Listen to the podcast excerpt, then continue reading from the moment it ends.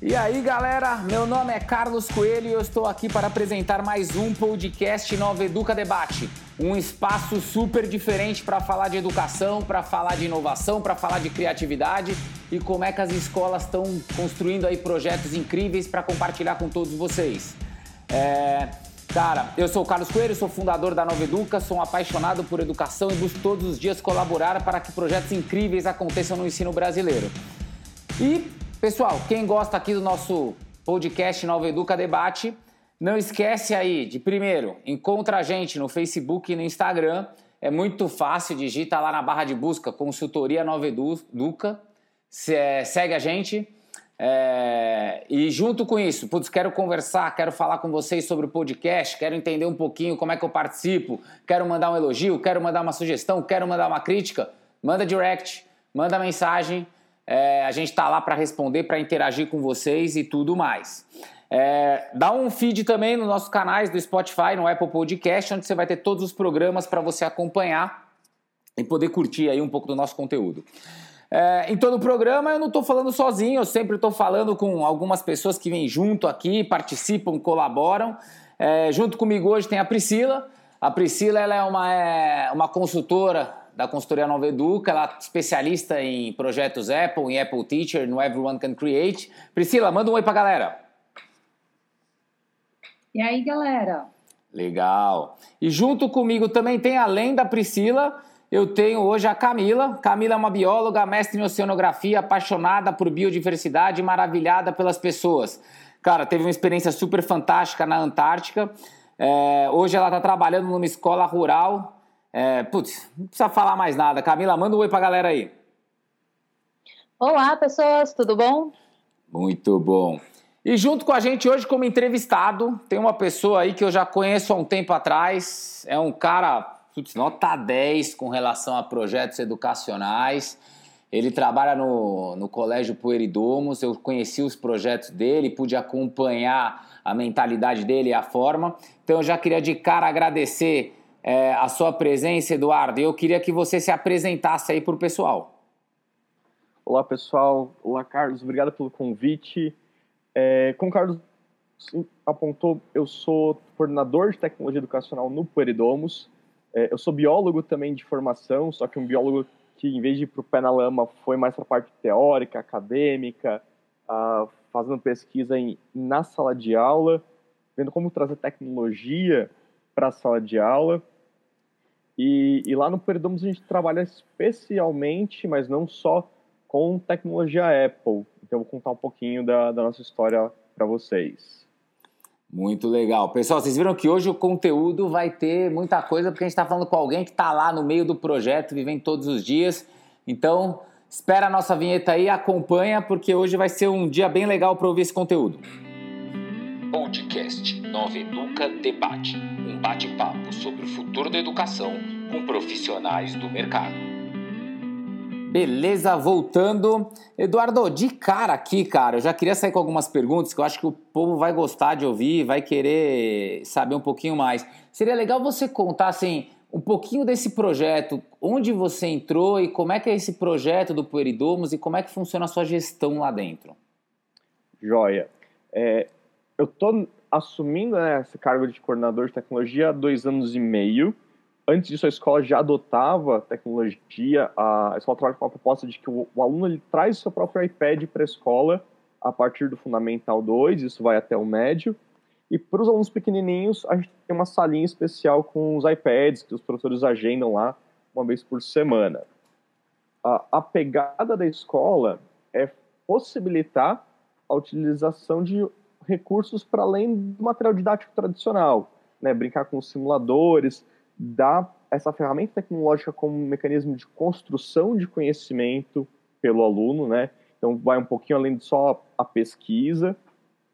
E, e eu assumi esse cargo olhando para essa parte técnica de como incorporar isso, como é, fazer os, os ajustes da sala de aula para que a sala de aula funcione bem com o iPad, olhando para a parte de TI também, que a gente tem que pensar em infraestrutura da escola como um todo, uh, o que, que a gente tem que prover de plataforma educacional para os alunos fazerem uma boa utilização tecnológica. E aí, feito tudo isso, a gente começa a ver que projetos pedagógicos a gente pode implementar, que problemas surgem, como resolver esses problemas. Bacana. É, e aí me conta uma coisa, assim, é, dentro desse, o, o, projeto da escola, é, é obviamente que eu entendo que a escola tem um, um, projeto grande que envolve quatro unidades, e eu queria que você me desse um pouco assim, como é que é esse trabalho para fazer quatro unidades funcionarem iguais, terem as mesmas coisas, o que, que, é o fácil e o difícil dentro desse projeto? Porque o Peridomos é um grupo, é uma escola grande, com muitos alunos, e você é o responsável por muita coisa. Como é que é esse trabalho aí de fazer essas quatro unidades funcionarem juntas? Então, em primeiro lugar, eu não estou sozinho, né? A gente tem um, um, departamento de tecnologia educacional. Então, em cada uma dessas quatro unidades, a gente tem essa linha que eu comentei com os iPads que os alunos vão pelo menos uma vez por semana.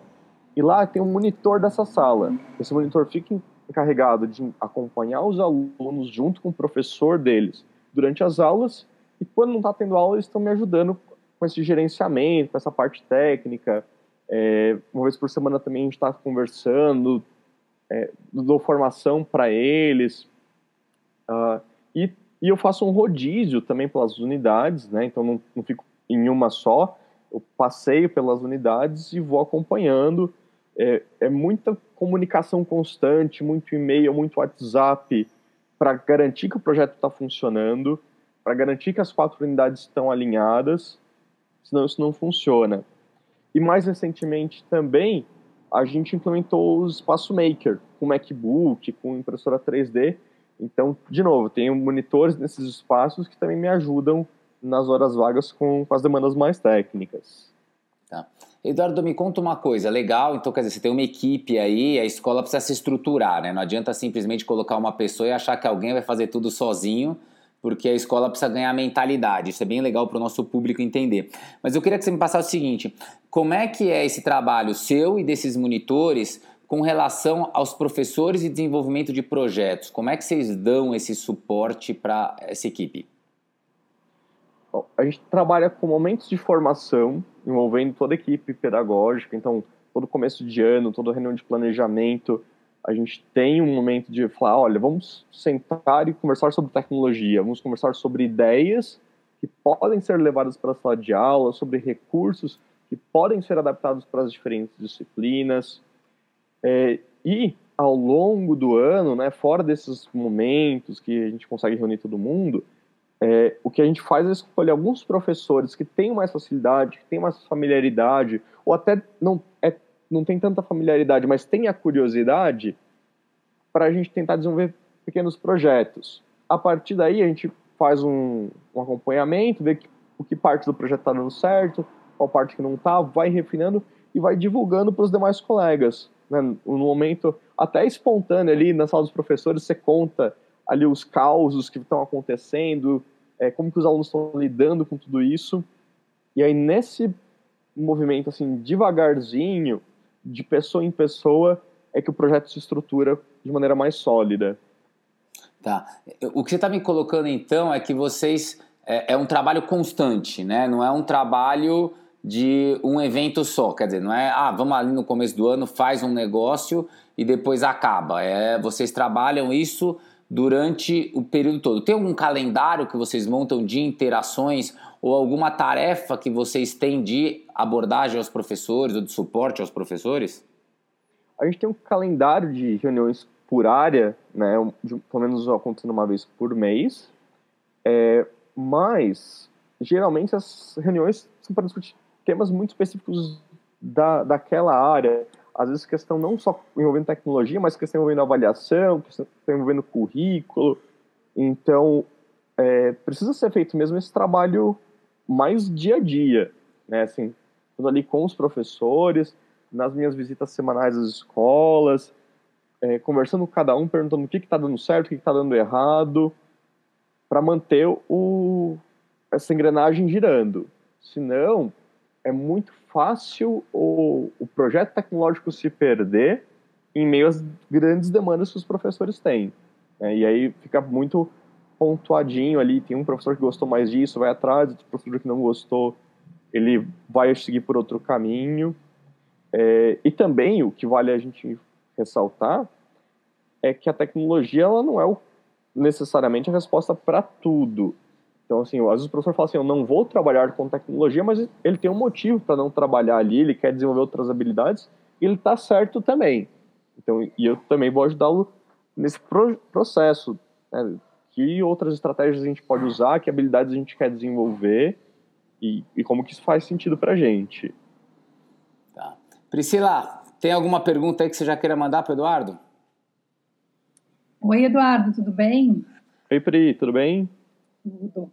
Eduardo, você está comentando aí que você ajuda né, esses professores, dá todo esse suporte para que eles consigam criar projetos novos, né? É, como que você se atualiza para trazer também para eles ideias de novos projetos, de para inovar na escola? Qual que é a sua forma de se, de se atualizar nisso? É, estudar o, o tempo todo, não tem jeito, né? É, recentemente concluí o mestrado em ensino de ciências, então consegui trazer bastante coisa para os meus colegas da área de ciências, eventualmente para áreas correlacionadas também.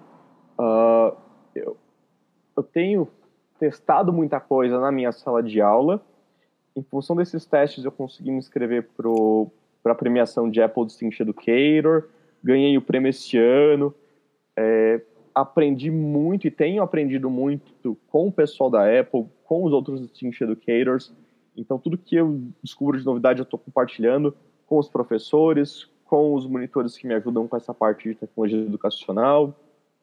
Estou hoje cursando uma especialização em computação aplicada à educação. E, e, eu acho que o caminho é esse: é estudar, é terminar um curso, começar outro, buscar muita leitura, muita informação e, e fazer a roda de conversa com os professores, fazer os testes na sala de aula, compartilhar os casos que eu vivencio, depois outro professor tenta também, compartilha comigo e dá o feedback. Eu acho que é por aí.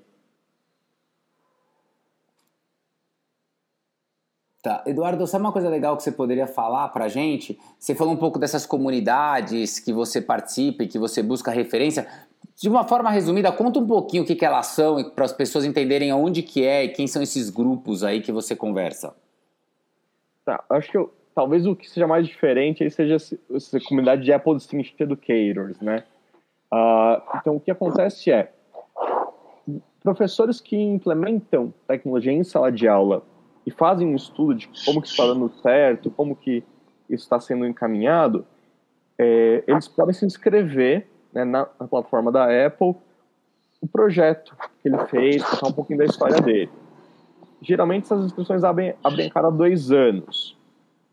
E, e aí tem toda uma equipe que vai selecionar os, os projetos que deram mais certo, que conseguiram fazer uso especial da tecnologia Apple para garantir a aprendizagem do aluno, para garantir engajamento, para garantir também um, uma estruturação da equipe de professores de maneira mais eficiente. Então, você pode se inscrever como professor, como coordenador pedagógico, como diretor, e aí, tendo seu projeto premiado, você ganha esse título de Apple Distinguished Educator, você passa por uma formação lá na que a Apple dos Estados Unidos organiza, e a partir de então você está imerso nessa comunidade. Então a gente tem uma plataforma com acesso só para os Distinguished Educators, para compartilhar experiências. A gente tem a obrigação de continuar desenvolvendo projetos e, e submetendo essa plataforma para avaliação contínua conforme novos projetos vão sendo desenvolvidos e vão sendo selecionados, é, nós somos convidados para novos eventos de formação, para participar depois até num, como mentores dos novos Distinct Educators que vão entrar nos próximos anos. Então, essa parte é bem estruturadinha. E, e as outras comunidades são comunidades acadêmicas mesmo, né? Eu estou vinculado à USP, né? O mestrado eu fiz aqui na USP São Paulo, a, a especialização estou fazendo pela USP de São Carlos. Então é contato com os professores de lá, com os alunos de lá, participação em congresso, leitura de artigo científico, é, esse tipo de coisa. Que bom. Sabe, a, a, sua mensagem acho que é muito importante, né? As pessoas às vezes enxergam que, ah, o cara tem que ter um conhecimento e já está pronto. E aqui você deixa muito claro que você tem uma comunidade, né, para te dar exemplo. É, quer dizer, se você tem uma boa rede de relacionamentos, automaticamente você acaba conseguindo desenvolver projetos criativos mais inovadores, mais legais. E eu acho que essa é uma mensagem muito interessante para passar para as pessoas. Né? O seu exemplo é um exemplo de quem mostra de quem quer desenvolver de verdade. Camila, você tem alguma aí que você queira mandar para ele? Oi, tudo bom, Eduardo? Tudo bem, Camila? Eduardo, fazer uma pergunta. Como que é a interação de vocês com os pais dos alunos, visando toda essa tecnologia, essa novidade que é ter iPads na escola? E também se em algum momento, em algum nível, você chega a fazer a divulgação científica dos seus resultados com as escolas. Vamos lá, primeiro interação com os pais. Ela é importante, ela tem que ser constante. A gente está sempre tentando trazer novidades para a escola.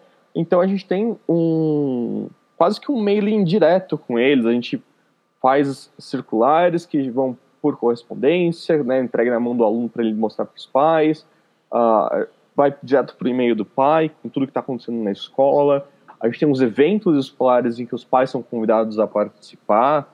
Então a gente tem feira de ciências, que a gente mostra também a parte de tecnologia. A gente tem feira de linguagens na escola, que eventualmente a gente usa, aprende tecnologia como recurso de comunicação, de linguagem. É, e sem isso a gente não consegue apoio, a gente não consegue manter o projeto. Sobre a parte de divulgação científica, isso vai acontecer nos trabalhos que eu desenvolvo junto à, à pós-graduação, muitas vezes. Então, estou fazendo um, um, trabalhinho ali, eu tento usar a minha experiência em sala de aula, o espaço escolar, como esse campo de pesquisa. E aí eu vou e, e faço esse estudo e, e levo para a universidade, levo para congressos. É, já fui convidado pela minha orientadora para algumas para participar das aulas dela, então leva essa experiência para os formandos que estão ali participando. Uh, e também, junto com a Apple, ela, a própria Apple, a estrutura né, da, do Apple Scientific Educator, valoriza muito essa coleta de dados, essa análise de dados. Então a gente vai divulgando isso e aí a partir daí eles conseguem promover alguns estudos, eles conseguem lançar o, os iBooks, né, que está ali dentro do, do aplicativo do Apple Books gratuitamente com esses relatos que a gente traz para eles.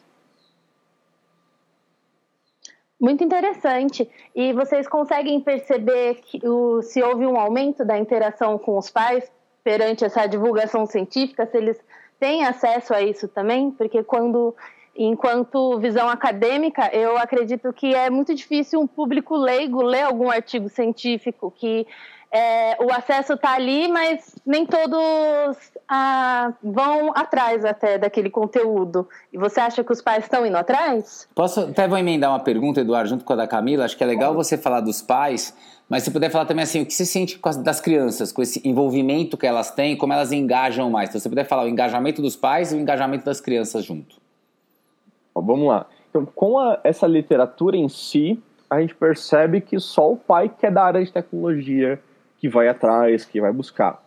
Para os demais, a gente já chegou a, a, abrir palestras na escola, né? Então, rodas de conversa, ou, uma palestra mais formal mesmo, para falar de alguns pontos que a gente julga importante para a formação dos alunos, para o dia a dia que a gente vive hoje, até questão sobre direito envolvendo o uso de tecnologia, questão sobre inteligência artificial e como isso afeta as carreiras né, do, dos formandos hoje. E é, é por meio dessas conversas, né, dessa divulgação científica mais direcionada ali mesmo, dentro da escola, que a gente vai atingir os pais. Uh, Para os alunos, o que, o que a gente percebe de impacto é na, na maneira que o aluno faz uso, busca, estrutura o conteúdo que ele quer utilizar.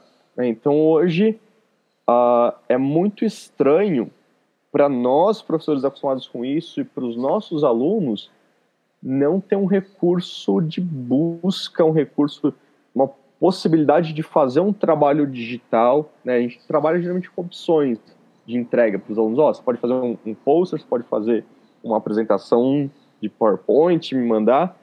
E, e aí cada aluno vai se estruturando conforme ele gosta mais da, do meio físico, do meio digital.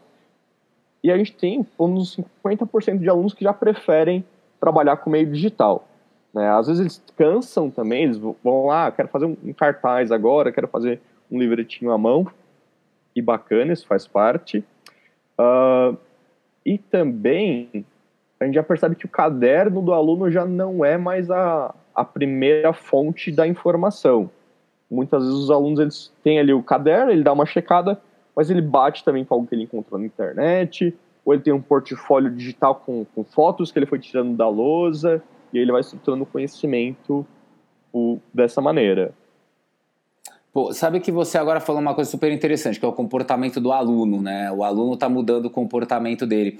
É, como é que você enxerga hoje, é, até para as escolas, para quem está ouvindo a gente aqui entender, como é que é a sua visão com relação a esse aluno de hoje, né? O que que, é, o, o, que que a gente entende que ele faz sozinho, que ele é autodidata, e o que que você acha que a escola tem que instruir para ele utilizar da melhor forma. Aí nós estamos falando de tecnologia, de novas metodologias e tudo mais. O que, que você acha que é a responsabilidade dele? Ele tem que correr atrás? E o que, que você considera que é, não, isso a escola tem que dar um pouco de instrução, porque ele também não sabe. Afinal de contas, tudo hoje é uma experimentação, né? Vamos lá. Eu acho que sobre o autodidatismo, nosso aluno hoje não é muito diferente do aluno de 20 anos atrás. Porque são poucos que chegam na escola com perfil de buscar conhecimento por conta própria, de maneira estruturada, de ser capaz de achar a informação e fazer a utilização dela. Eu acho que os nossos alunos, apesar de ter o recurso, o acesso ao conhecimento, eles têm que ser ensinados a como fazer essa busca, que filtros utilizar, né?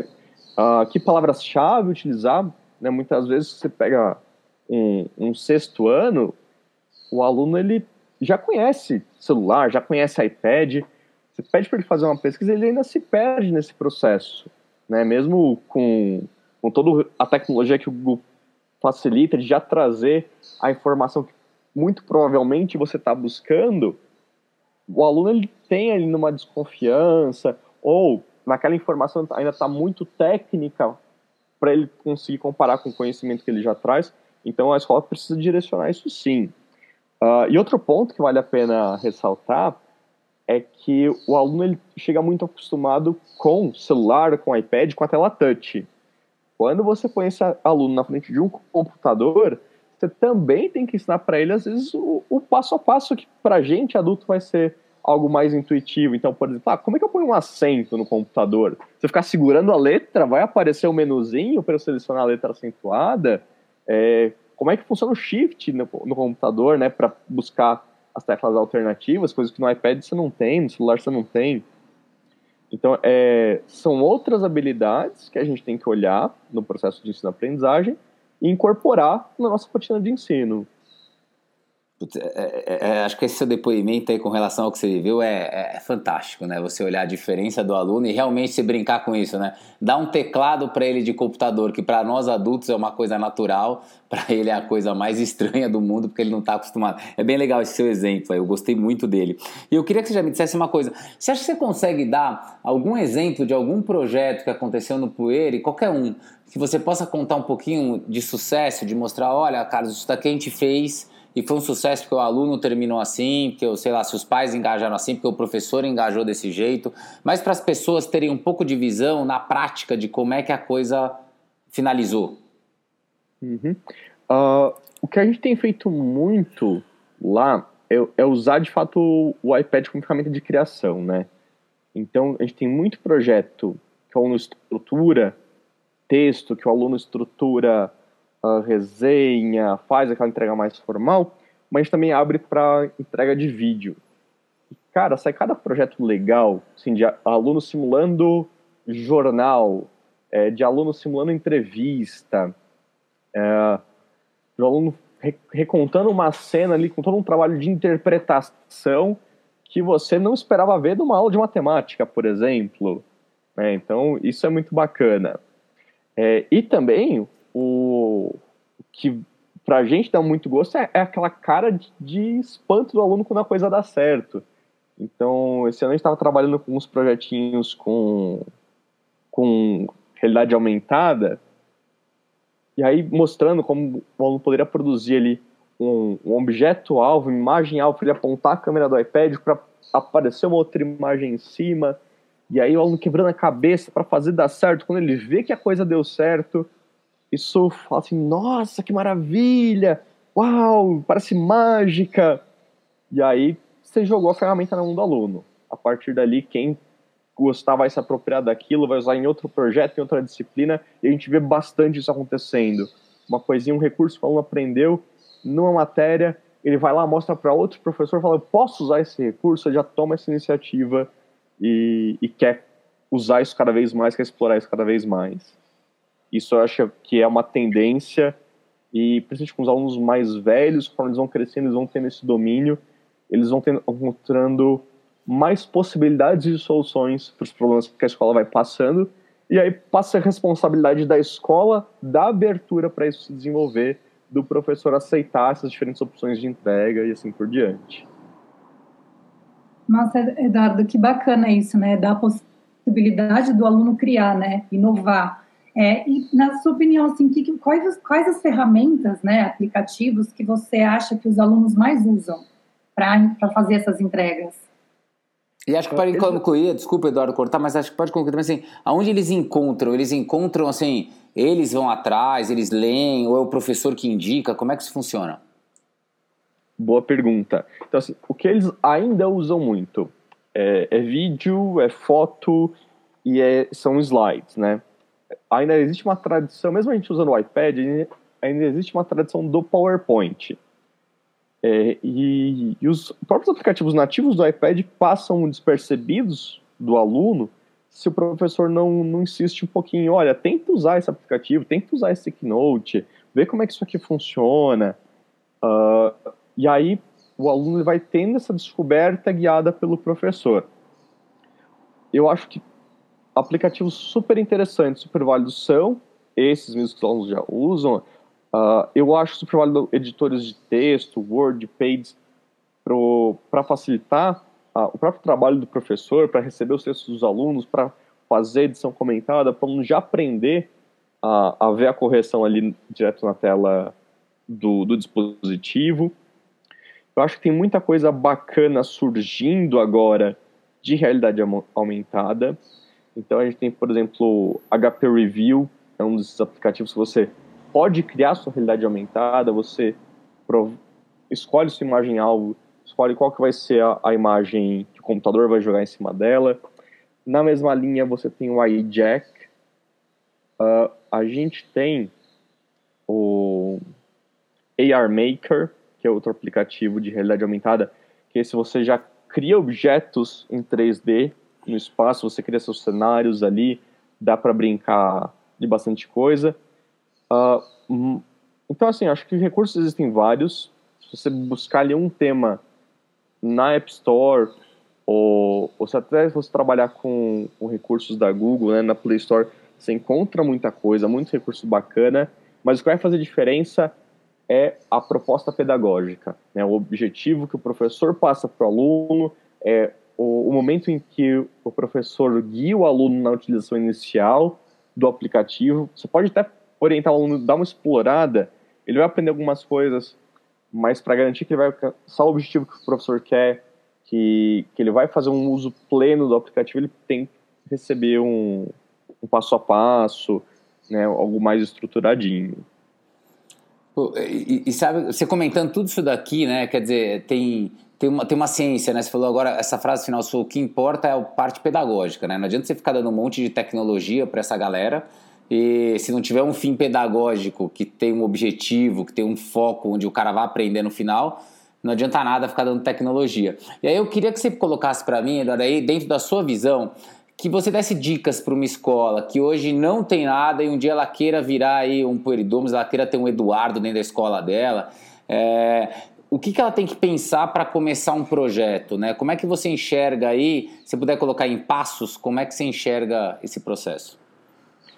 o primeiro passo, antes de pensar até no pedagógico, é pensar no orçamento da escola. Né? Implementar um projeto desse sai caro. E, e a, a, escola tem que garantir que ela vai ter algum retorno. Se for escola pública, ela tem que ter algum tipo de fomento ali da prefeitura, do estado, porque você tem que primeiro garantir que você tem um Wi-Fi bem estruturado, né, com vários pontos de acesso na escola, para garantir que onde o aluno vai estar ele consiga ter acesso no parque, na quadra, porque você vai aumentar suas, possibilidades de projetos se você realmente garante acesso pelo campus inteiro. Uh, tem que ser vários pontos para garantir que a velocidade de conexão vai se manter estável, né? não adianta colocar pontos eventuais só. Tem que garantir que você vai dar conta de ter os dispositivos na mão dos alunos conectados ao mesmo tempo, fazendo upload, fazendo download, e uma boa equipe de TI para acompanhar todo o processo, para monitorar, para ver se a rede está estável, é, se der algum problema, alguém que saiba como, como agir na hora.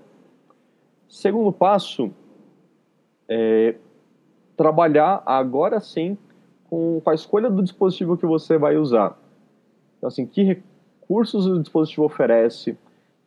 O dispositivo, de alguma maneira, oferece material de apoio para o professor? E essa foi uma das decisões que fez a gente optar pela Apple.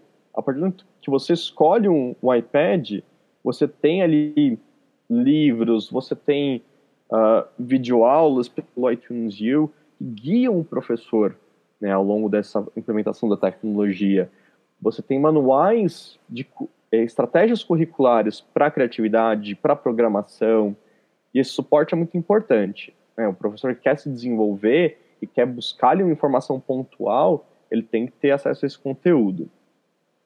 Aí pensar numa equipe de professores que tem mais familiaridade, que tem um, mais curiosidade para mexer com isso, para estruturar um caminho dos demais, acho que é um terceiro passo. E aí entra a parte de estruturação de uma coordenação de tecnologia educacional, uh, pensando se você quer adotar alguma assinatura extra de plataforma, algum outro recurso que a escola tem que pagar por isso também.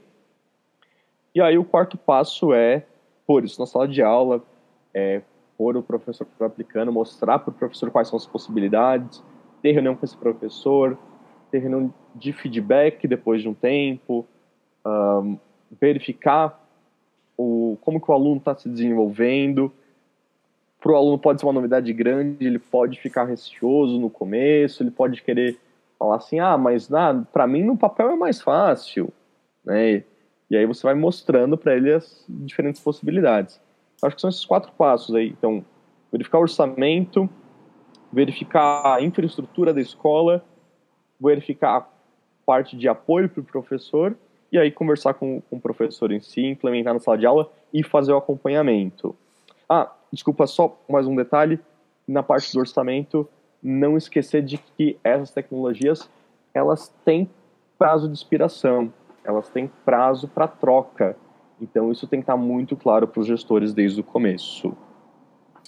É, achei muito legal esse passo a passo aí da para as escolas que que estão ouvindo, né, entender como é que funciona, né, para elas criarem esse projeto. É, Quanto tempo você entende que demora para esse projeto estar em andamento na escola, tá tudo certinho, assim, não vou dizer que ele já esteja concluído, mas que ele esteja funcionando na escola. Em quanto tempo, desde esse planejamento até ele estar tá funcionando? Ó, Pri, é, qualquer projeto, seja tecnológico, seja uma mudança curricular, uma mudança de cultura na escola, tem bastantes estudos que fazem esse acompanhamento, fazem esse de implementação, e a média que, que essas pesquisas indicam são de cinco anos. Então, assim, é um projeto de longo prazo para estar tá bem estruturado. A escola tem que ter paciência, os gestores têm que ter paciência e tem que garantir um, um bom acompanhamento da equipe de professores e de alunos nesse prazo para garantir que depois desses cinco anos a coisa vai estar como eles querem. Legal. Eduardo, o papo tá ótimo, cara. A gente tá entrando numa faixa de encerrar o programa. A Camila tá com algumas perguntas legais aí, eu vou até deixar ela encerrar. E aí depois eu puxo aqui de volta. Camila, com você aí. Oi, Eduardo. Eu, eu imagino que você implementou ah, esse, essas novas tecnologias nas, nas escolas há algum tempo e queria saber se você viu se parte dos alunos do final do ensino médio já estão pendendo mais para a área de tecnologias do que antes, ou se não? Hum, do ensino médio eu não tenho esses números, né? O que chamou, a gente percebe que eles usam muita tecnologia, que nos projetos escolares eles gostam sim, uh, mas das opções de carreira que a gente tem lá, a gente tem um perfil de aluno que gosta bastante da parte de marketing, da parte de publicidade, uh, tem aluno que gosta de, da parte de engenharia, então assim, não senti que tem uma grande mudança. Curiosamente, o que chamou muito a nossa atenção foi como que o aluno do Fundi 2 lidava com tecnologia. Né? Muito aluno do Fundi 2 parecia que vinha até com uma aversão, que a gente tinha uns 30% dos alunos que não gostavam né, das aulas que envolviam mais tecnologia, e a gente foi fazer esse mapeamento de por que, que eles não gostavam, o que, que acontecia. E a gente percebe que o aluno que não gosta é porque ele tem uma ideia que ele estruturou fora da escola, com a experiência em casa, conversa com os colegas, a experiência de ver como os pais trabalham, de que por algum motivo, quando ele for trabalhar, ele não vai precisar fazer uso de tecnologia, de computador, nada do tipo. Ou é o aluno que ele não tem uma, um, não vê imediatamente como transpor aquele conteúdo, aquela habilidade que ele está aprendendo para outra disciplina, para uma outra situação que ele precise. Então, e isso gera essa, essa revolta, essa repulsa até por trabalhar com iPad, com computador, por aprender programação. E aí a gente percebe que esse é um ponto que a gente tem que estruturar ao longo do Fundo 2 e reforçar para o médio quais são as perspectivas de carreira para os alunos, porque acho que no nosso mapeamento isso não está claro. Hoje, a gente conversando, a gente ouvindo podcasts, vendo entrevistas, a gente percebe que tem um, um crescimento muito intenso das carreiras que requerem uso de tecnologia. E esse crescimento vai continuar cada vez mais. Mas essa visão dos nossos alunos ainda estão muito jovens para perceber. Então, a gente tem que o tempo todo alertá-los sobre isso. Ah, que massa, né? Eles têm que entender e perceber mesmo que a tecnologia veio para ser uma aliada na educação. E a minha última pergunta é sobre você. Como foi é, essa mudança de professor para coordenador? Enquanto você viu os alunos como professor e agora seu olhar na coordenação, como que está sendo isso? Bacana. Acho que um dos pontos que eu acabei não comentando é que eu ainda estou com o pé na sala de aula. E eu acho que isso é válido, acho que isso é importante eu acho que como coordenador eu tenho também a responsabilidade de dar o exemplo para os professores, então manter esse pé na sala de aula e usar a minha sala de aula como um campo para experimentação dessas tecnologias, isso tudo que eu vou descobrindo, é o que mais me ajuda a engajar os outros professores. Quando eu trago um caso, falo assim, olha, eu consegui fazer isso, isso e isso, isso deu certo, vale muito mais para o professor do que eu só apresentar a tecnologia para ele e falar, olha, isso funciona dessa maneira, isso funciona assim, e agora você tem que usar porque a escola quer, sabe? É, então, essas, manter a visão de professor é super importante. E aí, é, eu, da parte da tecnologia em si, eu adoro trabalhar também com o professor. Né? Trabalhar com a formação de professores, de ver um professor se aprimorando na sua área, nas suas competências, se apropriando da, da experiência que eu tenho para ele. Uh, também tem a parte de tecnologia que olha para o aspecto mais técnico, e eu acho que isso faz parte, acho que é, eu gosto disso, tenho um olhar particularmente cuidadoso com isso. Eu acho que se a parte técnica, essa parte de infraestrutura não está bem feita, você prejudica o professor lá na ponta. Então, tem que ser é um trabalho que você pensa nesses dois vieses o tempo todo. Mas é, é, é muito bacana, é, é uma delícia. Eduardo, o bate-papo foi fantástico. Acho que tipo abriu muita mente aí das pessoas com relação a a visão mesmo de quem está lá dentro do projeto, de quem está enxergando de dentro e não de quem está enxergando de fora. É, adorei. E eu queria que você pudesse dar por uma, uma última, só para a gente finalizar aqui, você pudesse dar dicas, onde que elas podem achar conteúdo, é, onde elas podem saber um pouco mais sobre o seu projeto, tem algum lugar que você recomenda? Ó, galera, visita esse lugar, vê essas coisas, porque você vai aprender mais. Hum, acho que assim, para as pessoas acharem material de maneira geral, acho que se elas já têm um iPad, se elas já têm um iPhone, elas abrem lá o Apple Books e buscam lá uh, Apple Educação ou só Educação, elas já vão encontrar muita coisa ali, né? Até, inclusive guia para a escola implementar o um projeto, guia para a direção pensar esse projeto. Uh, dos meus materiais em particular, eu ainda estou estruturando isso. É, eu tenho só em aberto um, um, joguinho que eu creio que fez parte do meu mestrado, que também me deu o, o prêmio de, de Apple Distinction Educator. Se chama Uma Ideia Perigosa. Então a pessoa busca lá na internet www.umideiaperigosa.com. Ela vai ver esse jogo. É um jogo para ensinar evolução. Então, contando a parte histórica ali do, do Darwin, entrando em contato com os diferentes especialistas da, da área de história natural, enfim, que para mim foi esse é uma, um dos grandes pontos da tecnologia que eu acho maravilhoso. Assim, tem recurso que eu não consigo trazer na mão do meu aluno, né? Eu não consigo trazer o Darwin aqui para conversar com o meu aluno, mas por meio desse jogo eu consegui pôr o aluno lá conversando com o Darwin, trabalhando como assistente dele e tentando entender como é que ele pensava. E, e é isso que eu tenho por enquanto. Legal, que bacana. Eduardo, cara, eu tinha até mais perguntas que eu anotei aqui, mas vou segurar pelo tempo do nosso programa, não dá para mandar tudo. É sempre triste ter que falar isso, mas às vezes eu tenho que controlar o tempo aqui como mediador do negócio. Eu queria te agradecer imensamente pelo seu tempo e disponibilidade de estar com a gente aqui. Espero até poder te ver de volta.